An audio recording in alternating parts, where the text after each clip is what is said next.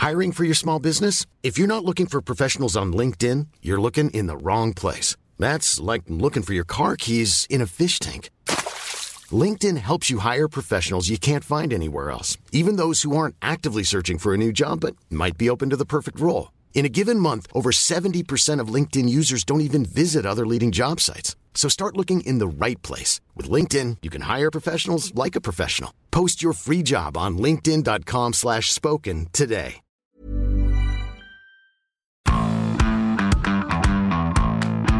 Bonjour à toutes et bonjour à tous et bienvenue dans Zone Mixte, le podcast du service des sports de 20 minutes. Vous en avez pris l'habitude. Et aujourd'hui, je suis avec le doux, le gentil, l'adorable Tout Nicolas Camus. Voilà. Salut Nico. Salut Antoine, salut tout le monde.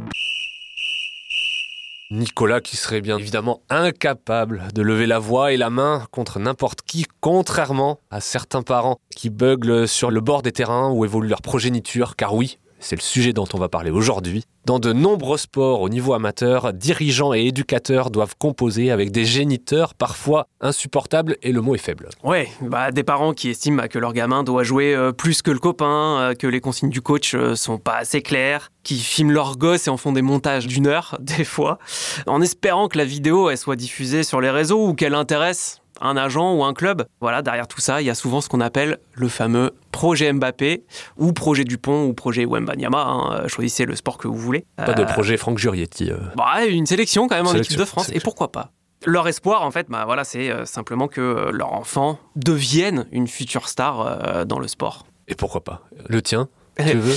Euh, bah, il va peut-être jouer à Villejuif l'année prochaine, mais on va en parler de Villejuif. Oui, justement. parce que que ça soit à Villejuif, à Bobigny, euh, en région parisienne, à Lyon-la-Duchère ou euh, en Haute-Garonne, là où on a un peu fouillé, on assiste à davantage de débordements de la part des parents et davantage de débordements avec des conséquences beaucoup plus graves. Récemment, un entraîneur de 18 ans à l'INAS Montlhéry a été frappé par le père d'un joueur de moins de Mmh. 9 ans qui était mécontent de voir son fils sur le banc et plus grave encore à Villejuif donc Ouais. là où le futur euh, euh, petit Camus euh, J'aurais pas besoin de foule- faire de vidéo pour ça. foulera les pelouses. Et ben Villejuif, un éducateur d'une équipe de moins de 12 ans, a accusé un parent de l'avoir agressé avec un couteau et d'avoir proféré des menaces de mort devant tous les autres parents et enfants. Ouais, alors heureusement, bon, l'éducateur euh, qui a décidé de porter plainte, hein, d'ailleurs, va bien. Et il a pu euh, rentrer chez lui euh, sans être blessé. Mais euh, conséquence de ça, à Villejuif, là c'est le cas et ça va aller dans de plus en plus de clubs, c'est que le club a décidé d'annuler tous les entraînements, déjà cette semaine avant les vacances de Noël. Et surtout, à la rentrée, bah, ce sera à huis clos. Voilà, les parents, ils pourront plus venir au stade, voir leurs gamins. Et ça, bah, c'est quand même dommage d'en arriver là. Villejuif n'est pas le premier club à, fermer ses entraînements aux parents. Euh, le FC 93, donc en Seine-Saint-Denis, a également pris cette mesure et Reda euh, Bekti, responsable du pôle jeune des euh, U10 au U17, nous expliquait dans une enquête qu'on a fait à 20 minutes et qu'on vous conseille de lire qu'à l'entraînement, il y a une vraie concurrence entre les joueurs et que ça crée par ricochet une concurrence parentale dans les tribunes. Et au lieu d'être concentrés sur leur séance, les jeunes se focalisaient sur ce que disaient papa et maman depuis le bord du Et du coup, ce que disait Reda, c'est que euh, ça crée des conflits, des mauvaises interprétations, un double discours qui troublait les gamins, parce que les gamins, ils écoutaient d'un côté les parents, d'un côté le coach. Et après les séances, on avait même des parents qui venaient demander aux éducateurs pourquoi ils avaient pris telle ou telle décision. Bref, personne s'en sortait. Évidemment. Et puis, bah, les entraînements à huis clos, du coup, c'est pas les seules sanctions hein, prises par les clubs. Certains vont même jusqu'à exclure les gamins du club si les parents sont trop insupportables. Voilà, c'est euh, un autre éducateur qu'on a eu au téléphone, Gilles Bibé de l'ACBB, qui disait bah, quand on a des cas compliqués, on se sépare des gamins et de leur famille. C'est aussi simple que ça. Les mesures sont dures, mais elles étaient devenues nécessaires et sur le long terme, ça peut être bénéfique car les parents vont comprendre qu'ils peuvent devenir un frein à la carrière de leur enfant. Ils se feront donc peut-être plus discrets, on bossera dans des meilleures conditions. C'est le but, en tout cas.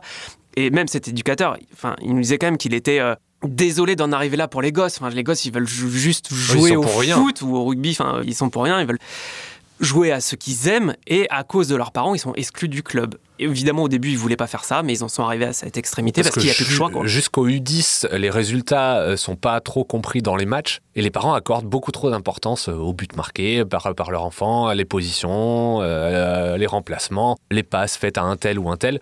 Bref, ça devenait complètement fou. Et à tel point que, là on parlait de club, mais ça va même plus loin. Certaines institutions ont aussi commencé à sévir pour contrer ce fléau. Par exemple, il y a 4 ans, donc on parlait du football, mais c'est un peu dans tous les sports. hein. Euh, on le disait, la Fédération française française de basket avait partagé un test à destination des parents de jeunes joueurs intitulé Un supporter ou insupportable. ou les deux. Ou les deux. pas dans ce cas-là. Afin de les sensibiliser au fair play douteux de certains parents, le comité départemental de la Loire de basket, encore dans cette discipline et même allé plus loin depuis l'an passé avec son guide du parent de mini-basketteurs qui permettait de voir si l'on faisait partie des parents fanatiques, supporters, absents ou excités. Et l'instance a aussi créé l'Observatoire des incivilités afin de tenter d'enrayer le phénomène. Bref, tout un tas de, petites euh, initiatives pour euh, montrer aux parents qu'il faut calmer le jeu. Ouais, et en Haute-Garonne, il y a les comités de foot, de rugby, de volley, de hand, de basket qui ont aussi lancé en avril dernier l'initiative Respecter mon sport. Au menu, lecture de chartes, euh, mais aussi déploiement de banderoles jusque sur les terrains de clubs professionnels de la région, avec un objectif finalement commun protéger les enfants, les arbitres, les éducateurs des débordements des spectateurs des matchs et en particulier des parents, parce que c'est ça dont on parle. Si on voit ces affiches, de, par exemple, un match, voilà, c'est en Haute-Garonne, mais du Stade Toulousain ou du TFC, peut-être que ça va avoir plus d'impact euh, sur les parents qui sont là pour, euh, et se sentir un peu visés.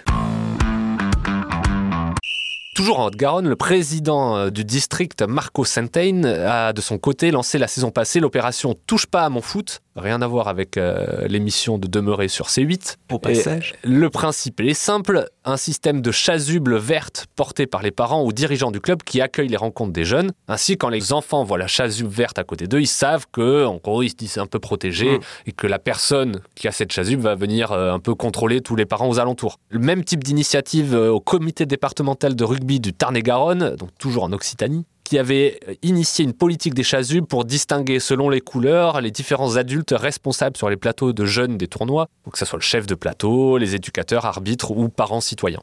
Ouais, bah, le but c'est d'apporter un peu de sérénité hein, pour les enfants au bord du terrain, voilà, qui sachent à qui peuvent se fier, en gros, euh, qui écouter. Euh, ça peut être pas mal, mais parfois toutes ces mesures, elles sont quand même euh, inefficaces.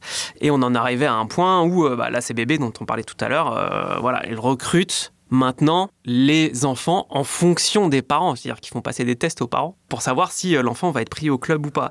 Et donc c'est toujours euh, Gilles Bibé qui nous dit euh, bah voilà les parents, j'essaye de les connaître, de savoir ce qu'ils font dans la vie, comment ça se passe à la maison, de voir si l'enfant en fait, il est perçu comme leur cible pour ramener de l'argent ou s'il est juste entouré et soutenu dans sa passion. C'est ça le nœud du truc, bah le, projet Mbappé, au-delà de devenir un footballeur professionnel, c'est surtout la volonté des parents de euh, faire de leur héritier une machine afrique, évidemment celle qui permettra de sortir des tracas du quotidien, celle qui permettra de faire des vacances bah, ça fait miroiter quelque chose, hein, à Hawaï et compagnie.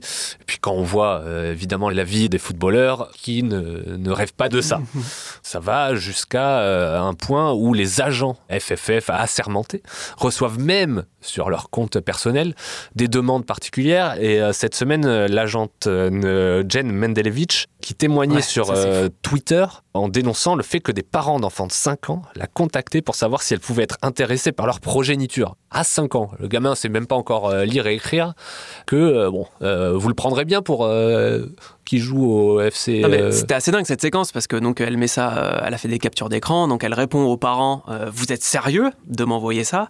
Et lui dit Mais bien sûr que je suis sérieux, vous connaissez pas maintenant Oui, on joue au foot à 5 ans, regardez la vidéo, même par curiosité, vous serez peut-être surprise et tout. Il avait filmé son gosse de 5 ans qui jouait avec des plus grands.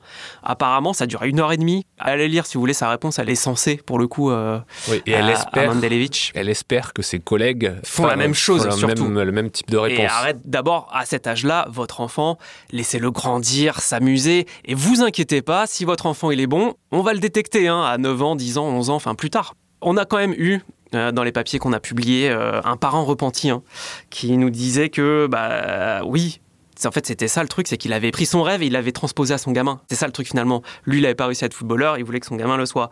Et finalement, il a quand même réussi à se rendre compte que bah, il était là pour accompagner son fils et pas l'inverse. Si demain il veut arrêter le foot pour X raisons, je ne le forcerai pas à continuer. C'est ce qu'il nous a dit. Ça, c'est bien. C'est beau cette prise en compte. Et il a bien raison de toute façon. Laissez vos gamins tranquilles, laissez-les grandir, laissez-les jouer, laissez-les découvrir plusieurs sports même euh, pour, euh, pour qu'ils s'émancipent. Et puis s'ils ont du talent, comme tu disais, ils seront forcément repérés sur les terrains. Et puis sinon, ils feront un bon métier comme nous. quoi. On a tous rêvé d'être footballeur professionnel. Bon, on est journaliste, euh, on s'en sort très bien, on est heureux. Et puis on fait des fives à côté, c'est pas grave. Hein. Exactement. Et puis quoi, on, rêve toujours à 35 ans ou un peu plus de devenir footballeur. Bon, les chances commencent à s'amenuiser.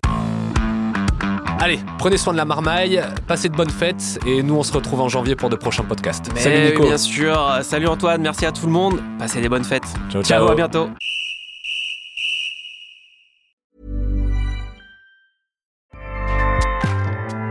ACAST powers the world's best podcasts. Here's a show that we recommend. This is Roundabout Season 2, and we're back to share more stories from the road and the memories made along the way. We're talking rest stops, if we're stopping to get gas. You will be timed. you will be for sure. Misguided plans, I grew up in the city, so I have like, you know, a healthy fear of real extreme darkness. this was like wilderness. A lot of laughs, Y'all weird, but you, yeah, you, you were different. Like you were real different, bro. I can't really put my finger on it. and so much more. Just goes to show that unexpected things sometimes are the best when it comes to a road trip. Roundabout Season 2, presented by Nissan, is live now with new episodes rolling out every Thursday. Listen and subscribe wherever you get your podcasts.